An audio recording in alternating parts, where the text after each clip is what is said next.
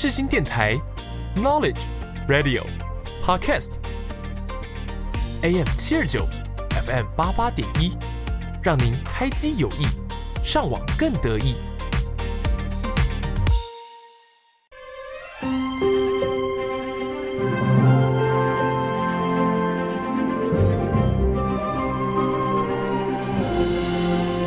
欢迎来到元宝的戏法空间，我是元宝。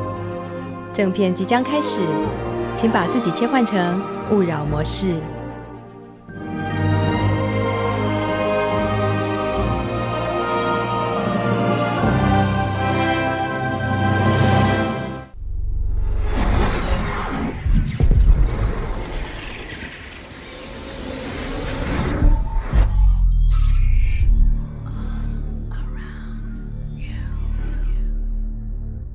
Name Sherlock Holmes and the address is 221B Baker Street.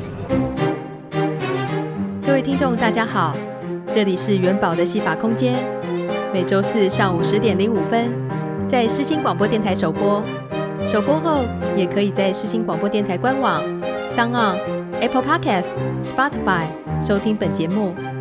请关注节目的 Facebook 和 Instagram，了解重播时段和相关资讯。欢迎热爱看电影、爱追剧、爱听音乐的你，和元宝一起听戏、赏剧、学知识、学法律。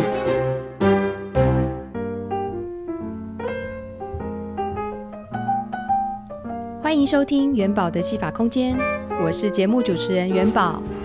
我会在这个小空间里和大家分享电影、戏剧，并且从中抽丝剥茧，拆解剧情。找出影剧作品中的新奇知识和法律问题。每个月除了一般单集，不定期还会有节日主题单集以及当月大来宾。欢迎大家锁定本节目，持续收听每一集。相关播出资讯，请追踪本节目脸书粉专和 IG。有任何想法、建议或是心得分享，也欢迎留言或私讯给我哟。接下来就进入本节目的第一单元。你知不知道什么是当当当当当当？什么当当当？当当当当当当当，就是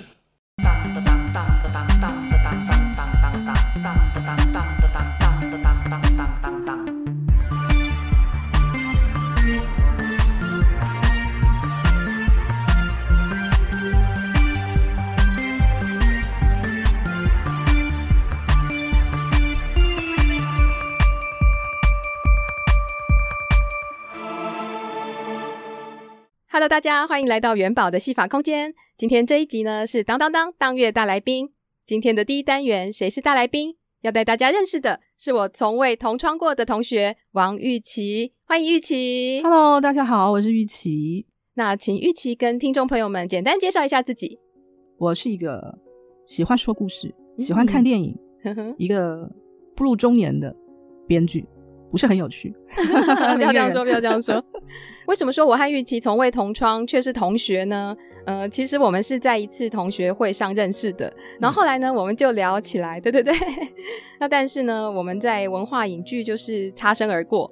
我离开学校，那玉琪就刚好插大进来。那我想请问玉琪啊，你原本是就读哪所学校？是什么科系呢？本来就是念跟影视、戏剧、艺术领域有关的吗？哦，没有关，没有关。我本来呢是念四海工专，嗯，然后呃，我本来念的是土木工程系，差非常的多，对，非常的远，对对对。会想要考差大进文化，是因为我原本就非常的喜欢电视跟电影。嗯那以前嘛，就是我们那个年代，呃，高中联考的时候，你都会希望就是可以考高中啊，上大学啊什么。可因为我算考试失利吧，有点受到打击，觉得啊怎么办？要是我念了一个不怎么样的高中，考不上大学怎么办？嗯、然后我家的家人，那你就去念五专啊，然后学一个一技之长也不错。哦。结果因为我是一个数学白痴，然后又念了一个土木工程，就是什么都是要学什么力学啊、流体力学啊、什么土壤力学什么，就是那些数字都。很可怕的，啊、uh.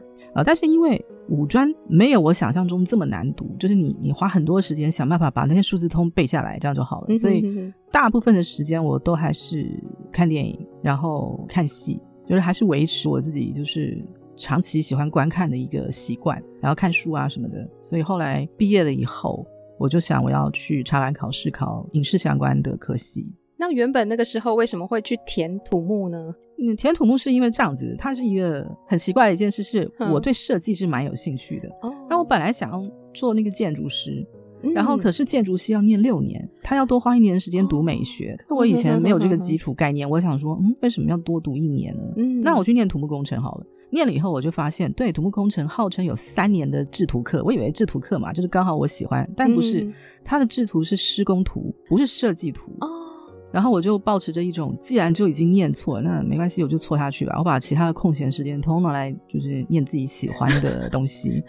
对对对，应该是专三的时候、嗯、开始觉得，嗯，我好像应该以后要去查大这样子，嗯、所以就看一些电影基本的一些课、一些书啦，参考书籍。嗯比如焦雄平老师的认识电影，那是必读嘛。嗯，主要是大量看电影。那当时的目标是只有文化影剧吗？还是说也有考其他学校？没有，我就只有考文化影剧。哦，为什么？怎么会这么 focus 在一个？因为我文化影剧是因为它有电影又有戏剧的课嘛。我那个时候不太清楚。就是原来那个电影的课程是慢慢夹出来的，就是它的主体可能还是放在戏剧的课比较多，就是学分上。但是因为考进去了，然后我碰到我也蛮喜欢的老师，所以我觉得很开心，有一种新天地的感觉。而且你考进来的那一届，好像就是慢慢开始就是要变成是戏剧系了，对对对，他那个影剧组的这个部分已经对对对已经消失了。就就退潮，我进去的那一是最后一届、嗯。对，我记得你们就是最后的。对对对，毕业证书上还是挂着影剧组吗？对，还是有，还是有，哦、那就没错了。对对对，我们真的是最后一届。那但是你进来之后，课程就已经觉得有变动了吗？有变动，但是我是比较 focus 在导演或是编剧，就是比较。不那么偏技术的，有拿掉比较多的那种课程，都是跟技术比较相关的，所以我觉得好像对我的影响没有那么的大。嗯、再来就是那个戏剧系的那个课程的部分，其实它蛮多东西跟电影的创作的内核是相同的哦，因为戏剧系嘛，你你会考虑就是人物啦，还有考虑故事的情节啦等等的这些，那我觉得好像影响没有太大，嗯、念的也挺开心的。你知道我们不是考进去的时候，刚开始那技术课要考那个，你要自己去装那个摄影机，然后盲考嘛，就是你要用一个袋子把它装在里面，然后自己看不见那个摄影机，你要去把那个底片装上去。那个时候 跟警察学校一样，要去装那个枪的感觉是一样。对对对对对。然后你你你就什么都看不见，你你就是要摸索，因为他怕那个底片会曝光啊。你在上这个课之前，你要先通过这个 test 才可以去。上一个呃技术类的课程，我记得是跟摄影有关的。嗯、光是那个考试，我就考三遍还是四遍啊，我才考过。是哦，因为它有限时间啊，盲装，你知道吗？嗯、对啊，所以我觉得技术的课程减少，好像对我的影响没有太大，也比较好一点，是不是？比较适合自己感，感觉上了。那玉琪当时在文化上课，有没有你觉得嗯、呃、很喜欢或者是很害怕的课程呢？我大概喜欢的课程就是就是编剧课啊，导演课。嗯我喜欢舞台设计，哦、对对，舞台设计课我也蛮喜欢的。害怕的课程就是技术类的、啊，就是刚刚讲的，只要是跟机机器有关，或是灯光课，我也不是。哦、因为灯光课要学配电。呵呵，我每次上灯光课的时候，我都我都是躲在那个男生的后面，男同学的后面。对对对对。我本来想说灯光设计也不错，就觉得嗯好，好像蛮好的。它是一种气氛的烘托。等你去上课以后就发现，你要得先学会配电跟线路，你才知道那个烘托要怎么做。嗯，那个配电跟线路看了我就，哦，好吧，我我距离它是很遥远的这样。那后来你是大二的时候，嗯，插大进来开始念嘛，对不对？对对对。所以你要回去修一些大一的相关课程吗？对对对。对，那那个时候你再回去修大一的课程的时候，你有没有觉得有一些课程到你现在都觉得还印象深刻的？那就声音课啊，声音课那是必修嘛，声音课跟动作课哦，都是大一就有的课，然后。我印象很深刻的是，声音课老师是刘华老师。对，他以前是资深的演员，而且他声音就是，你看他的外表，他其实已经是有一点点年龄的，就是女性了嘛。嗯、可她声音听起来还是很年轻。对。然后她教声音课的时候啊，我们都会要上课嘛，然后老师会告诉你怎么发音啊，然后他会拿东西、拿剧本给你读啊这些的。嗯、我记得那个老师都有对我的评语呢很有趣，他说：“玉琪啊，我觉得你呢，这国语挺标准的。”然后你的口条也算清楚，嗯、但是你有一个问题，你就没有什么情绪哎，这个地方你应该要哭啊，你应该要伤心啊，你应该要难过啊。我就是一个很平的，我的个性比较平稳嘛，嗯、所以他就就现场就示范一次，来，你跟我一样，然后就开始念，你怎么可以这样对待我？类似像这样，就是很像琼瑶时期的那种台词。可是我念出来就是，你怎么可以这样对待我？就是没有那种情绪起伏，这样还蛮有趣的。对对对，就是你不可能把情绪带到这个台词里面，让它有戏感的。所以没有，对对对，我就比较没有情绪，但是要你念出来。念是没有问题，发音对什么呃咬字什么，这是对对没有问题的部分。那些我觉得好像没有没有问题。嗯、看老师的反馈的话是、嗯、是这样，他叫我念那个吵架争吵的戏，嗯、因为他问我说，你有没有生过气？我说当然有啊。然后他说，那你生气的时候你也是这样子这么平稳吗？嗯、我就说我当然还是会生气。他说那你气给我看。我就一时间没有那个没有东西好生气啊，还有我生气给他看，我生气不出来。他就说：“如果我现在我现在骂你呢，你骂回来。”然后我就大概讲了一句类似像“你怎么可以这么过分？”然后老师就说：“好好，我我大概知道，你大概就是一个没有什么脾气的人。”这样。你刚刚讲到这个，呃，你有没有生过气这一点，嗯、我真的是印象很深刻，因为我以前有在华视配音训练班上过课，哦、是。那那个时候呢，有一堂课是韩剧配音课，哦，对，那我们的老师是李湘生，就是他已经过世了，对，我们，哦，我好像知道那一位配音前辈，对，对，然后。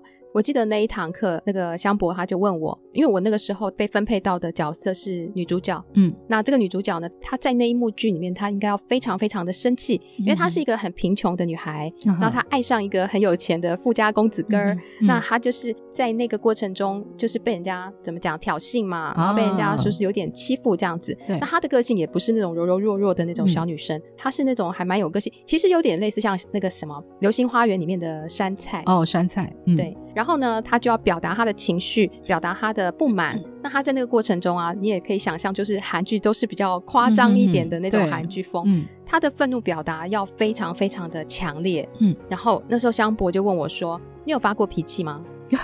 一样的，一样的问题。对对对，他说：“你有发过脾气吗？你有生过气吗？”我说：“有啊。”然后我就很害怕。其实我们在华讯，其实就是有一点战战兢兢的。嗯、对，我现在字字句句不太记得了。可是他的意思就是说，你的情绪不到啊。对，对嗯、我已经觉得我表现的很生气了。嗯嗯对，他说，就是说我的人生中，你有没有曾经为自己好去说些什么？然后我就。嗯当下我就差点快要哭出来，觉得好像要回去整理一下自己。对，就觉得说我的人生是不是真的好像没有为自己说过些什么这样子？嗯、对，那时候虽然他好像在课堂上教你一些东西，嗯、对，可是你会觉得说那个过程好像在跟你有一点心灵上的碰触，嗯、你知道吗？然后我就觉得说这些年长的老师啊，他真的带给你的不光只是嗯课程上的这些学习，我觉得有的时候在人生的这种呃不经意的提点。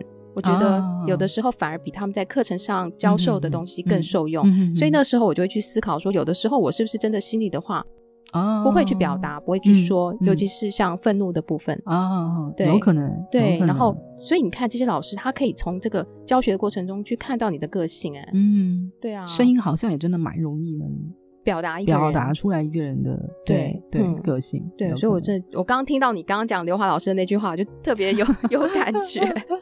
真的，他们耳朵都因为听很多声音了吧？嗯、对啊，所以很有经验。嗯，那动作课的部分呢？动作课的话，就是因为是要跟学弟妹一起上课嘛。嗯哼。所以呢，我对于上动作课，实际上上的什么东西，我不是那么记得细节的。可我记得我动作课很多时候都在烦恼要怎么跟学弟妹组成一组，因为你动作课有很多。背搭背啊，然后要有很多两人一组、三人一组的那种考试。我花比较多时间在人际关系上。那因为他们比我们小一届嘛，我对他们来说是学姐。哦、然后可是他们不认识我，因为我其实也像一个新生这样子。嗯，对对对，所以我那时候比较多都是就是想要跟他们比较熟、比较亲近的话，都会问说：“哎，所以那个就是你们知道，就是系上有一些什么什么事情吗？”或者是学长姐什么之类的这种，比较花时间在这里了，要拉近一点关系。对对对，因为影像创作和戏剧创作都好，它是一个团队的，嗯，所以我大概去上动作课的第一天，知道说以后什么东西几乎都要分组的时候，我就有一个很早就有这样子的感受，就是如果我要做这个行业，嗯，它就不会是你一个人可以完成的。嗯，就算我做的是编剧，自己在家里面写稿，嗯，可是实际上你还是要跟非常的多的人一起合作。就跟动作课一样，嗯、永远没有自己一个人可以可以完成的。嗯、对对。那在文化影剧的时候，有没有哪一位或者是哪几位老师是你觉得自己呃印象很深刻，或者是对自己影响深远的呢？嗯，首先是张昌燕老师。嗯，因为他是电影的，怎么讲？那时候教电影的课程最多的老师，嗯、那尤其是他是教编剧的老师，然后还有电影导论嘛，跟世界史，哦、对，对对对，嗯、他是早稻田回来的，就是老师，所以他会教很多日本的电影。日本电影在我以前进文化之前，我当然因为我看了蛮多电影的，嗯、可是主要都是西方的，嗯、哼美国的啦，或者有一点法国的这样，嗯、所以日本电影我看蛮少的。那老师教了非常多的日本电影，嗯、然后很有趣，我觉得他也会分享一些，就是嗯，他以前在日本求学的一些经验嘛。其实一开始的时候，我并没有就是告诉自己说我以后就是要做编剧，我只是对这个东西很喜欢，嗯、影剧类的东西很喜欢。嗯哼，进来读了以后，也觉得好像自己比较偏就是内容类的，就是编剧跟导演这种类型的，比较不是技术部门的这样。嗯哼，可是我记得呢，上那个编剧课的时候，老师会先让我们写一些大纲，还有人物。他会借由这个比较基础的这个课，就是他可能叫你写三个故事，然后再请你把它发展成一个完整的一个剧本，从大纲到人物到分场，然后最后到剧本，它是有一个过程的。我记得呢，当中的某一个故事，它变成分场，就完成分场作业之后，老师上课的时候呢，就把我的那个分场拿来当做教材上课，这样。那我们同学都说：“玉琪啊，这是你的高光时刻啊！”但可是呢，高光时刻那一天刚好我请假，所以我不在教室，我没有看到他怎么用我的剧本上课的。哦，好可惜哦。对对对，然后张老师有说，他觉得我还蛮适合做编剧的，这样，所以我觉得，嗯，可能多少有一点影响吧。嗯、对，还有就是周庆佳老师，嗯、周庆佳老师是教西方戏剧艺术概论的，对，艺术概论。那嗯，他是我后来读研究所的指导教授。其实差很远哦，很多人想不到，就是你一个要就是做编剧的人，嗯、做创作人，怎么会找一个教理论的老师来当你的指导教授？嗯、哼我觉得比较像是，我觉得理论方面跟基础方面，我觉得它是需要再延伸的，所以我才会再继续读研究所。嗯、哼然后周老师是他是在德国回来的嘛，那他学的是剧场艺术学。嗯、那剧场艺术学就是它包含的面向很广，就是一个总体艺术剧场，所以你可能要读一些现象学啊，然后。因为德国嘛，所以有一些政治剧场什么什么的。我觉得老师教的东西，在我大学的时候听，会认为很艰涩，嗯。但是读到研究所的时候，他因为会讲的更专，就会那个领域会更更确实的在某一些方向上。然后花了更多时间去读以后，就会觉得哇，这些东西都跟一般的我们台湾主流的戏剧教学不太一样。嗯哼，我们台湾的。比较是偏向英国跟美国那种走向，是比较有点像比较文学那样，他就拿一个文本，然后去跟你解读，就是这个人物为什么会这样子啊，然后这个剧情为什么会这样子，他比较像是在解读这个文本。嗯。可是如果是老师的话，他教的是这个东西，它在总体艺术里面，它的意义在哪里？比如说导演是怎么做，它背后的意涵是什么？然后在剧场的运动发展史当中，它代表的意义是什么？然后你要怎么样让它通过一个整体的合作，然后表达出来？其实周老师的那种教法，对编剧来说，等于有点把自己的权利释放出去，每一个不同的艺术部门的人都可以来讲你几句这个样子。哦，对对对，它的重点在于一个合作，嗯、你要怎么把你的剧本当做是一个蓝图，嗯、然后让大家最后可以把这个建筑物就是盖出来。这个是老师教的中心思想，就是如果你是用这样的思想去写剧本的话，一开始的时候你就要知道你自己的剧本不是你说什么就是什么这样。嗯、可是如果是比较偏医美的话，他因为他花比较多时间在告诉你这个剧本它在整个戏里面它的重要性是什么，它可能是一切的来源，所以你会想要把什么东西都照顾好，就是借由你的文字。那有可能是因为我就是老师的影响吧，所以我后来进入业界之后呢，一天到晚都要遇到改本，我觉得好像不会那么的抗拒。我当然有我自己想要写的东西，可是我还蛮清楚的，知道说剧本它真的就是一个要跟现场的人合作的一样东西，它不是写给观众看的，它是写给所有要把你这个作品拍摄出来或是现场表演出来的，是给这些人看，是给从业人员看，它并不是给观众看的。所以我觉得好像挺有帮助的，在心态上。那当初呃文化影剧毕业，然后就直接继续念研究所了吗？对，我就直接念研究所。那为什么会选择在文化继续念呢？为什么没有想说去别的学校念研究所？哦，因为我就想上周老师的课啊。哦，对对对，周老师的手上有非常多的资料，都是他一手资料，别的地方没有。老师人很好啊，他会自己把那些艰涩的德文翻译成中文给我们当教学资料。对对对。那在这个学生时期，你的那些创作作品啊，嗯、要不要跟我们聊一聊？我学生时期的创作作品啊，嗯、就是比如说大学的时候写的，大部分都是编剧课的作业嘛。嗯哼，那那个是我曾经看过一则新闻，然后这则新闻是在讲一个欧洲的某一个男性医生，他捐了非常多的精子，生了很多的小孩的一个新闻，这样。然后我记得我那时候看的时候，我的第一个想法就是，那如果他们的小孩，因为他们要匿名的嘛，不能不能表达，那如果他们的小孩相遇了、相爱了怎么办？或者是小孩遇到他爱上他怎么办？这也是后来我发展成短片，然后这个短片的剧本老师觉得还不错，所以就帮我报了一个我们学校的一个。古雅蓉是我们以前的学长，很早期的学长。然后他、嗯、他曾经跟李安、李行导演合作过，写过他的几个剧本。嗯哼哼。那因为他就过世了嘛，所以那个台湾导演协会就是李行导演有一个经费，就是来到就是以前学长的母校，就是我们文化大学，嗯、然后设立一个奖学金。那他是有导演组跟编剧组的。嗯哼哼。对，然后那个时候就是老师就帮我报了，就是评选，嗯、后来就就得了奖学金这样子。对。那你的毕业论文呢？研究所的研究所论文是那个写舞台剧的剧本，嗯哼，对，因为毕竟还是艺术研究所的戏剧组，对，因为它毕竟还是偏舞台剧的，所以那个时候我，我老师他就剧场艺术学，所以他会研究政治剧场。那那个时候政治剧场就是研究布莱希特，我就是用布莱希特的那个史诗剧场的方式去改编一个短篇小说，就是莫泊桑的《脂肪球》，嗯哼哼，对，然后我就写这个舞台剧的剧本毕业。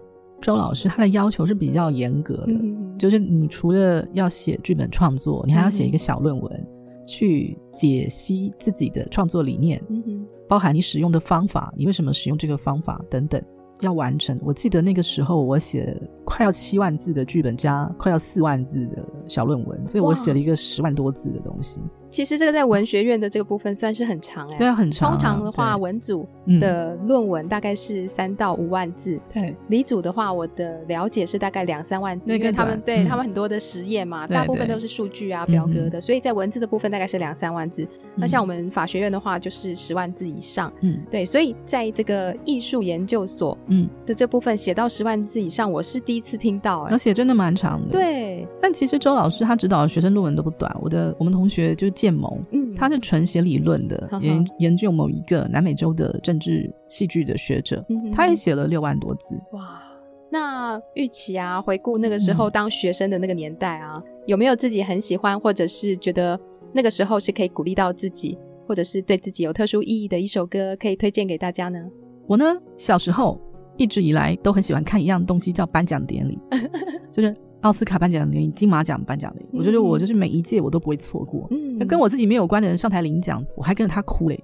就是我很喜欢看颁奖电影，所以呢，颁奖典礼里面的音乐我也蛮注意的。里面就有一首歌很长很长很长出现，每次如果有什么串场啊，或者什么人物出来啊，或接下来有谁谁谁要上来的时候呢，就会就会出现这首歌。它本来也是一个电影的插曲，那首歌叫《Best That You Can Do》。那我们现在就来听听这首由 Christopher Cross 所演唱的《Best That You Can Do》。Once in your life, you find her, someone who turns your heart around,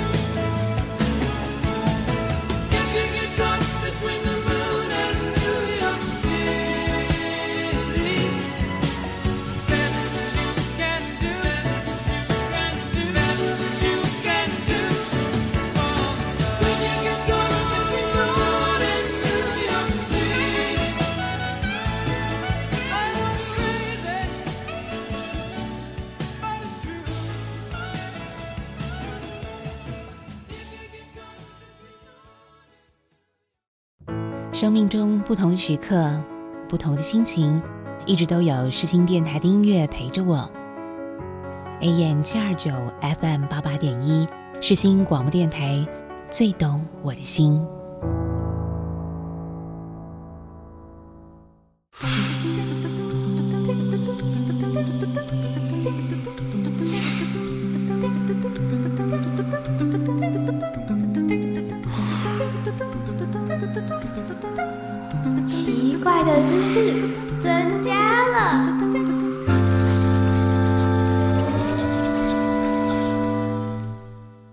接下来第二单元，奇怪的知识增加了。我想跟玉琪聊聊，就是职场的这部分。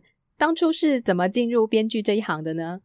当初进入编剧这一行，算我还蛮幸运的，因为我研二呃研究所，我有一个同学，他其实大学的时候也是我们同学，叫王建萌。那他呢，就是有去一个学长，就是林玉贤学长，就是有拍《翻滚吧，男孩》的那一位导演学长。那个时候，《翻滚吧，男孩》在全台做校园巡回。他们需要有人帮他们做，就是跟学校之间的联系啊，嗯、等等的，就是比较多一些行政方面的工作。就是阿喵学长这样子，对阿喵，对对对。然后，然后那个时候就是他们的办公室在公馆，那公馆离我家还蛮近的。那有一次呢，有一个也另外一个学长叫国光学长，王国光，他是编剧。然后他就刚好是去拜访他的同学嘛，就是我们就是导演这样。然后呢，我这位同学，我这位王同学呢，一看到这个就是有编剧学长来，就马上打电话给我，就跟我讲说：“哎，我们今天这边来了一个国光学长。”哎，我有跟他讲说，就是我有一个同学，就是想要做编剧，然后有编剧作品，所以学长跟我讲说，赶快打电话跟你同学说啊，叫他带剧本来，我看一下，如果可以的话，我就帮他引荐一下。这样，我就赶快就是带着我的剧本，我就冲去见我从来没有见过的学长，厚着脸皮，然后把我的剧本拿给他看了。那学长就看了一下，他觉得嗯可以啊，没问题，我帮你，我帮你引荐一个以前带我入行的前辈编剧，嗯，然后我就好好，他就给我就是联络方式啊，他也帮我联系那位就是真的很资深的编剧，这位编剧以前写过《天眼》，就是那种超级无敌早的那种警匪系的，都超级资深的一位编剧，这样，嗯、他其实那个时候都已经呈现就是快要半退休的状态了，嗯、对对对。但他偶尔遇见一些新人的时候，也会帮忙带一下。所以学长介绍我过去跟这位老前辈学习。然后那时候那老前辈就是在接类戏剧，我就开始写什么《惊爆变色龙》之类的这种。那、uh. 大概写了两三出戏吧。而且我写的时候才发现，原来我有那么多的学长姐以前都写过类戏剧。对啊，阿喵学长他们其实都有，然后我就哈，原来曾经大家都有过一些共同从类戏剧开始磨，对对对对。对对然后这个郭叔就是这位资深的编剧，他就带着我写类戏剧，他也写了两三出吧，然后就说，嗯，他要去写《戏说台湾》，然后说问我要不要来写，我就说好啊，然后就带我去写《戏说台湾》，然后好像写了一档戏吧，郭叔就说，我觉得你可以自己接案了。然后就直接就是让我直接跟戏说台湾的制作人就是接案子，然后后来写了一段时间之后，那个戏说的制作人呢，他就问我说：“你要不要去写偶像剧啊？我觉得你这个台语讲的不是很好，每一次都要花那么多时间去翻那么台语字典。然后我觉得你想法也挺多的，你要不要去写偶像剧？你可能比较适合写偶像剧。”三立其实他们的偶像剧有非常多编剧完成的作品，到最后其实还是他们自己台内的编剧完成的。他们有一个创作中心，就是有自己公司里面编制内的编剧，那他是需要考试的。然后他就说：“你就来考吧。”这样，然后我就考，然后发现，咦，他就是考官其中的一个。对啊，后来我就就就就进了那个三立，然后开始写偶像剧。嗯、其实我觉得我那刚开始写剧本的那一两年吧，算还蛮顺畅的。没有遇到什么，就是有一些刚出道的编剧会运气不是那么的好。一开始写剧本的时候，可能会遇到你写了，然后但是你没有拿到稿费。嗯，那我的话是写的不多，嗯、可是我没有遇到就是写的没有拿到稿费这件事。然后从类戏剧转去写戏说台湾，再转去写偶像剧，还蛮顺畅的，哦、没有遇到什么大问题，比较没有，我没有，哦、所以算是运气很好。我觉得运气很好啊，因为。嗯就是学长介绍的前辈也很照顾新人嘛，所以他也会跟你分享蛮多比较实际上面会遇到的一些美感。细说台湾，嗯，转换到写偶像剧，嗯，那这个写作上，这个创作上，你觉得最大的差异是什么呢？其实最大的差异是，戏说台湾跟中国民间故事，他们是同样类型的东西，嗯、哼哼它其实算是类戏剧的一种延伸。它最重要的一件事情是，它的职业演员可能没有那么多。或者是说他有职业演员，但这些职业演员他并不是什么明星，或者不是什么很具备高知名度的，就你一看他的名字就能喊得出来，看到他的人就能喊出他名字，比较不是这样。嗯、所以类似像类戏剧或戏说台湾，它一定会有一个配置，就是它一定要有一个 OS，它必须要去交代主要的情节，然后放在一些。可能没有办法只用交代、只用说话去表达剧情现在进行到哪一个阶段，他必须要进行，还是要要演点戏的时候，嗯、那他们会演戏。嗯、比如说争吵，你就会看到他们做很多动作，比如说去偷东西啊，去拿东西啊，然后去放火啊，去就是具体的事件发生的过程，他们你可以看到满满的肢体，然后配上那个口条很好的 OS，嗯哼，然后中间会走一些戏，会这样做是因为类戏剧的制作成本是很低的。它可以压在一个很有限的制作预算，然后可以完成这个戏。嗯，但是偶像剧不一样，偶像剧是就是正式的戏剧嘛，只是它前提是它可能有一个故事的范围。但每一个电视台有电视台自己喜欢的风格。那比如说，三立以前有过一段时间，都会被人家说他只会写富二代啊，什么什么之类的，oh. 对，或者是他的女孩子永远都是穷人啊，什么什么之类的这些，然后会经过一些苦难啊，什么什么，他可能会有一些他的弹性在啦，因为他推出来的戏，如果他收视率很好的时候，他会相信这个东西是成功的，嗯，那他就会希望这个成功不要失败，嗯，能够接下来去一档一档都是成功的这样。那它的制作的成本就会比较高。我有一度认为，如果我们台湾在差不多十几年前，我可能写剧本也没有那么多年，然后也在写商业电视台或者说商业剧本的时候，我那个时候会觉得，如果是商业剧本里面比较愿意投资的，就只有偶像剧。你在其他的商业的戏里面是没有这样子的成本的。嗯，所以偶像剧对我来讲，就是那个时候能写偶像剧是很开心的。因为它给你一种 fresh 的感觉，嗯哼哼。虽然它就是在讲富二代跟贫穷女孩的故事，嗯哼哼。然后但是呢，它会用比较多的成本去拍摄，嗯。虽然比起我们说的什么日剧啊、韩剧什么，还是有很大的差距。可是那个时候我知道是偶像剧，它的单集成本已经是所有的里面是最高的了，嗯。不跟公共电视相比论、相评论的话，对。嗯我在写三立的偶像剧的时候，我们的总监就是负责这个戏剧这剧本这一块，嗯、应该说他负责所有的，就是陈玉珊，嗯、现在叫陈玉珊导演了。这样，嗯、依照比如说剧本，他都会要求你现在写这个剧本，虽然我们有题材上面的一些限制，嗯、可是你要能做到让观众猜不到你要写什么。嗯、虽然他知道你是一个老套，嗯、可是老套有猜的空间，嗯、他才会想要继续看你的东西。对。对，所以在三立写戏很辛苦啊，因为这个东西很困难。你知道你写的东西是老套，嗯、可是你要写写出一些新的花样，是很很累的。嗯，我现在要写一个富二代跟贫穷女孩的故事，但我很奇特哦，那很那很困难，那很那很辛苦。对，哦、那截至目前为止，玉琪有没有最满意哪一部作品？没有啊。完全没有，不可能有啊！因为、哦、为什么？没有，我是觉得，嗯，要让自己满意有点困难，嗯、因为每一个编剧都不一样。嗯、我的话是，目前为止所有的剧本都是属于团队合作的一个状态，就是不是只有我一个编剧的，有很比较多的编剧一起合作的时候，其实讲的是团队的合作。嗯，大家必须都各自要有一些让步，然后还有就是除了自己编剧群以外，你还有对导演让步啊，对演员让步，对各种，所以。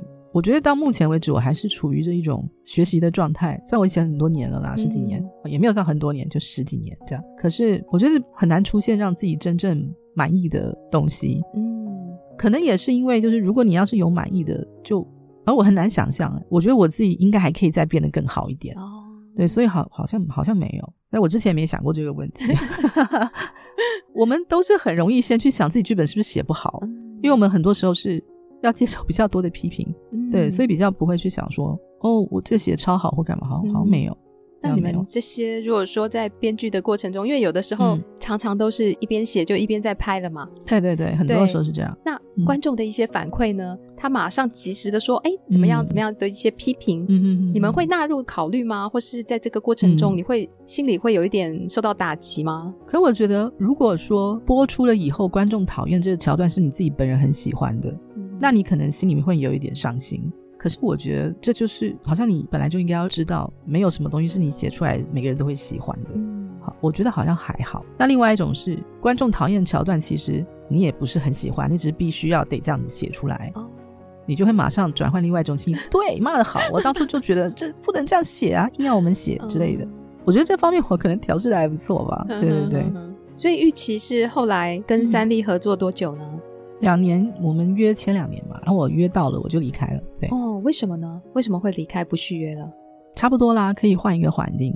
那后面是自己接案，对，自己接案。嗯哼，嗯，那自己接案是不是会比较怎么讲？呃，你在一个大公司底下去写剧本嘛，哦、是不是感觉比较稳定？嗯、那如果说接案的话，是不是好像就会比较不稳定一些？嗯、你觉得这样子的优缺点是什么呢？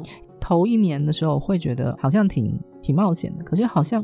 我觉得没有办法一直都在同一个单位里面一直写东西，是因为如果你真心的想要做编剧，要做的很长久，嗯哼，你不可能在一个地方待太久，因为所有的地方它都有自己的台性，嗯，然后自己的喜好，不是你喜不喜欢这个台性，或是你接不接受这个喜好，而是你一定要知道还有更多的不同的喜好是你必须要去跟他们相处的，嗯，要有更多不同的经验，你才能知道说哇，其实。台湾说起来很小，可是如果你正式进入这个环境，你要去合作的话，你就会知道其实人很多，然后有很多种不同的大大小小的制作公司，有各种不同的平台，有很多各种奇特的品味。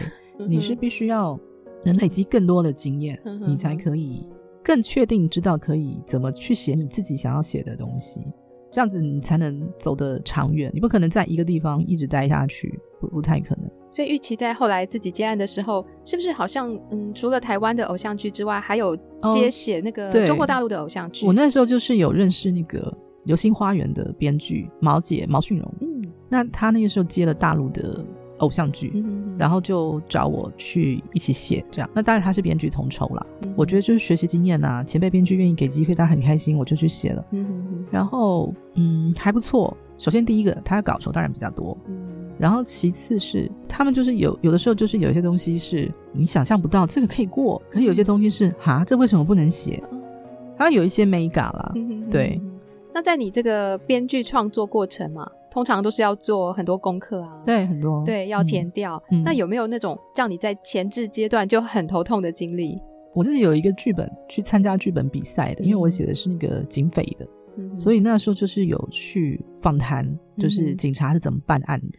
里面也有急救的部分，也找了医疗人员去问，就是你在急救室里面、急诊室里面，如果遇到有人送进来的话，大概的一个过程是什么啊？比如他会讲一些什么 OCA 啊，或者是什么这些专有的名词。可是我觉得这个东西好像就是原本就要做的了，填掉上。嗯、那如果说你们在写这种比较专业的戏剧的话，你们要做一些，比如说现在司法戏剧很、啊、很流行嘛，你们是不是要做很多这些功课？呃，对，可是我目前没有碰到司法方面的题材，嗯、但我知道，就是我有认识一位编剧叫林佩瑜，嗯、他就是写那个天心演的那个律师的戏的电视剧《最佳利益》。对对对，嗯、他本身是有法律背景的，哦，然后他找了另外一位也是有法律背景的编剧一起合写。他们那个团队包括那个导演，我记得都是台大法律系的，对他们就比较比较专业，嗯、对。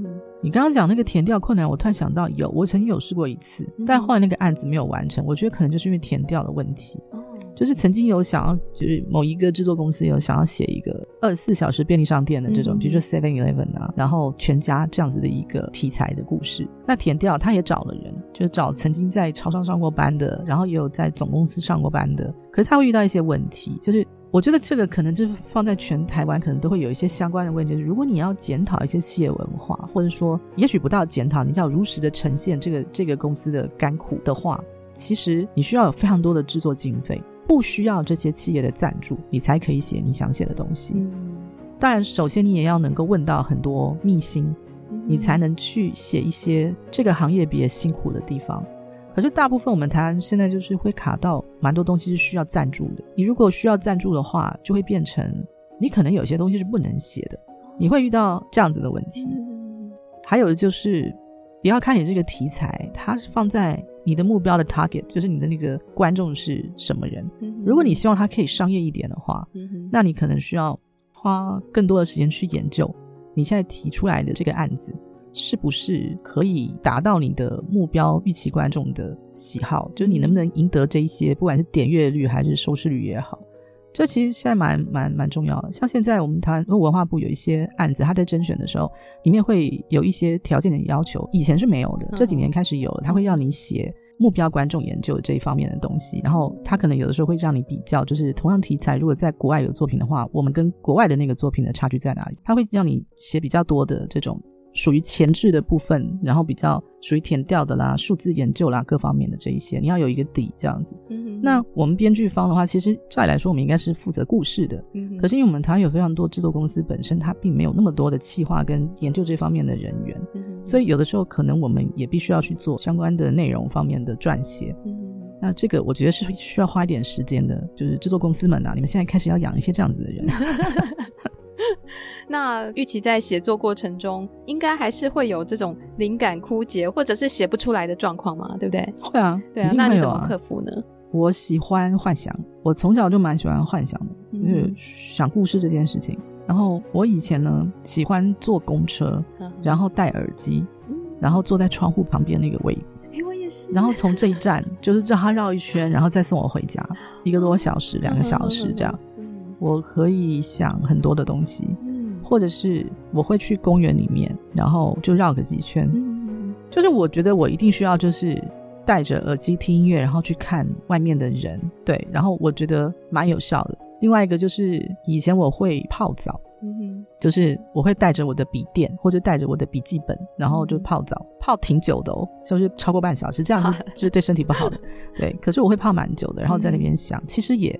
对我蛮有效的，但都需要音乐，嗯、这两种我都会听音乐。嗯、对，那如果用这种方式，呃，来舒压，来呃启发自己的灵感，嗯，那玉琪有没有比较推荐，或者是你喜欢哪类型的歌曲？嗯、我们现在来播放给听众朋友们听。我喜欢 City Pop，我因为八零年代嘛，就是我们学生时期就八零年代，嗯、那个时候会喜欢一些香港的歌曲，比如说林忆莲啊，她她唱很多 City Pop，然后还有一些。日本的，尤其是日本的，日本的 City Pop 很多。那可不可以给我们推荐一首？那我喜欢那个竹内玛利亚的那个 Plastic Love。哦，对对对。那我们现在就来休息一下，听听这首由竹内玛利亚所演唱的 Plastic Love。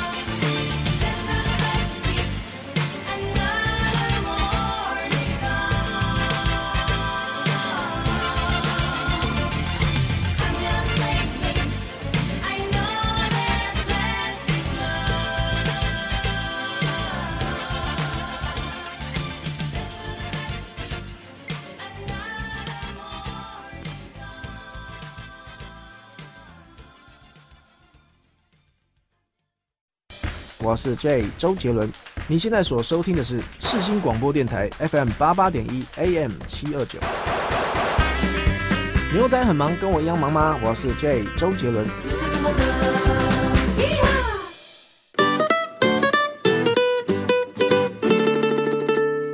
接下来第三单元，想再和你聊一聊。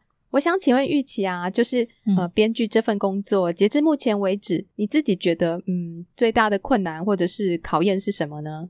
我觉得最大的困难是你要有想要说的东西，嗯哼哼，你要对这个世界有关怀，你就是要有想说的话，这个是第一个。然后第二个就是要很有耐心，不到 EQ 了，可是要能知道，就是你在写剧本的时候，在任何环节里面。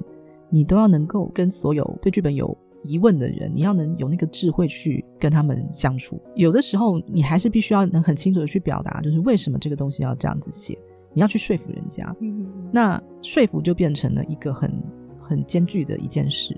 我有遇过那种编剧，是他非常不会写剧本的，可是他很会说服人，他可以把他的故事说得非常好听，可是他可能写不出来。那最后的成品怎么出来？他可能就是文笔不好，但如果他能找到文笔的好的人帮他写剧本就没有问题。他可能有很好的创意，然后他也非常的会 promote 自己的创意，在面对老板们，然后面对就是比如说导演什么的时候，他可以很好的去说啊，这个时候这个就要怎样，所以为什么这个人会精彩？我告诉你什么什么，口才很好，可是他可能文笔没有那么的强，那可能找的就是编剧会帮他去执行这一个部分。对，但我也有遇过，就非常会写剧本，可是不怎么会说话的哦，这种也是有。所以我觉得能说服别人，然后跟你自己也要能够有很大的心理建设，能够是在面对要去修改剧本的时候、调整的时候，你要有那个智慧，可以告诉自己说应该要修改，修改了以后也可能会变成另外一朵花出来。这个是我觉得比较困难的地方。对对对。玉琪近期有新的作品推出吗？还是说你有正在写的新作品？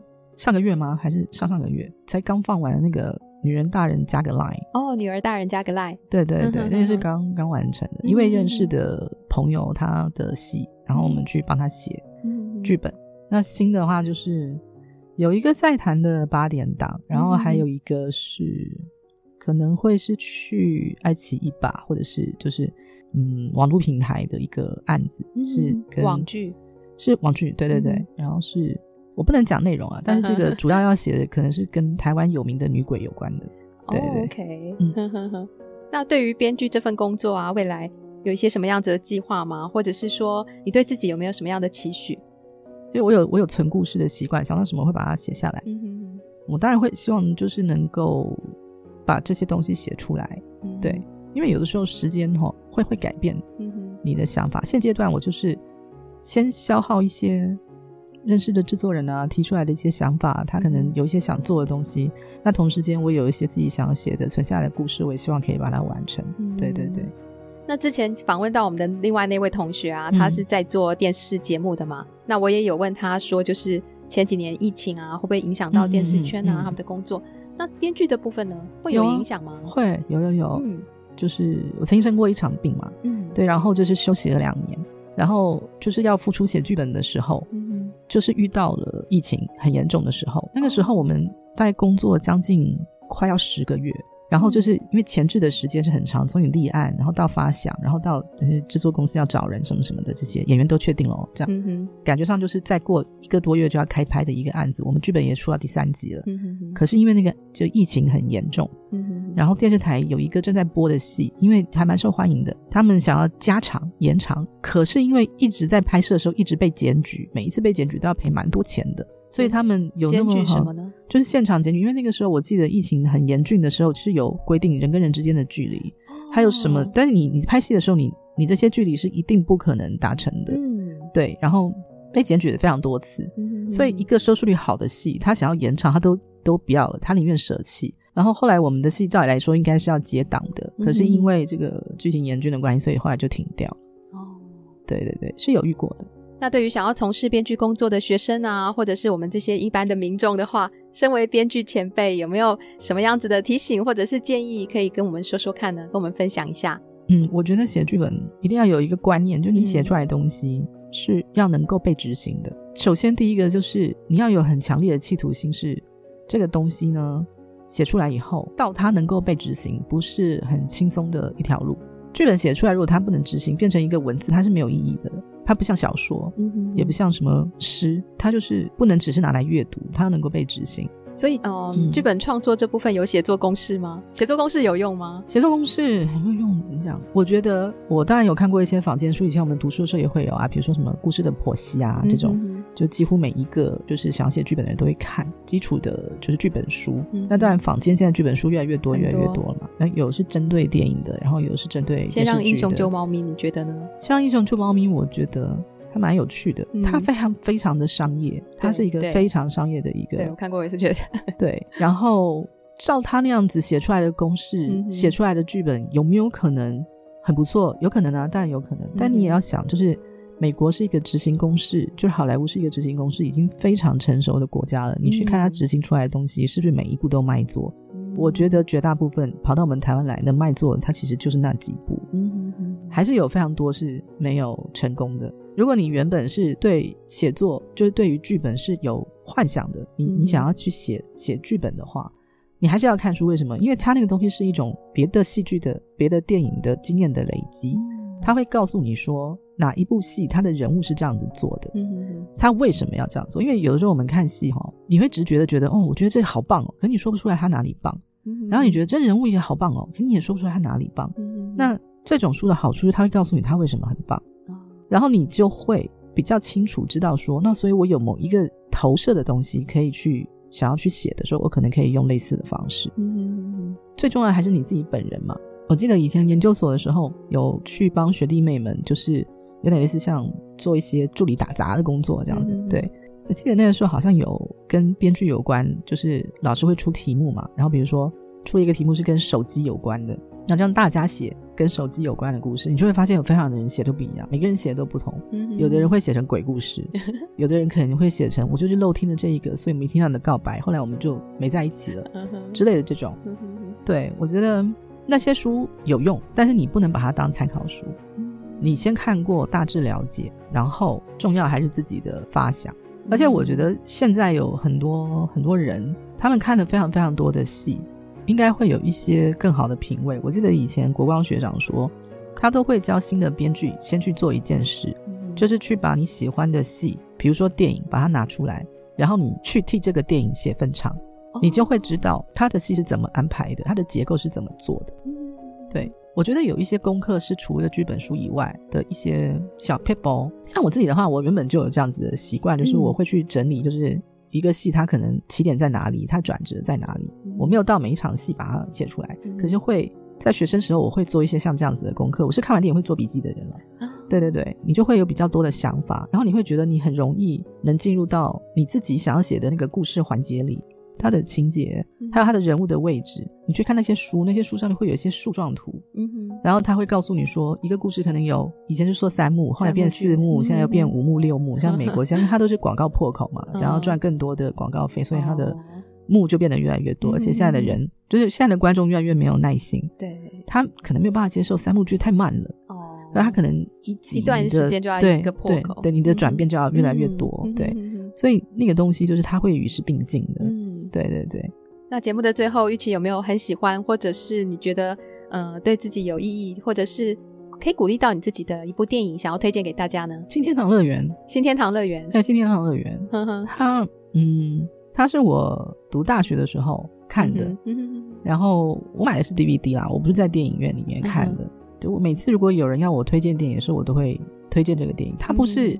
嗯我觉得剧本写最好的，嗯，也不是导演的技法最先锋的，或最什么的，嗯。可是因为他写的是一个跟电影有关的故事，他写的是一群爱电影的人，嗯，然后写一个老老爷爷跟一个小男孩，对，对他们都很爱电影嘛，嗯，对，然后他们怎么能因为这个电影，这个电影院，嗯哼，学会了怎么播放，学会了怎么跟人相处，对，嗯，然后这电影院发生了非常多的事，到最后这电影院没了。然后这位老先生也过世了。嗯，就我我永远都记得他最后片段，就是那男主角，就那个长大以后变成导演的男生，他不是回到自己的大都市吗？嗯，然后在放映厅里面就叫那个工作人员把老人送给他的一卷底片就放出来，他想知道那是什么。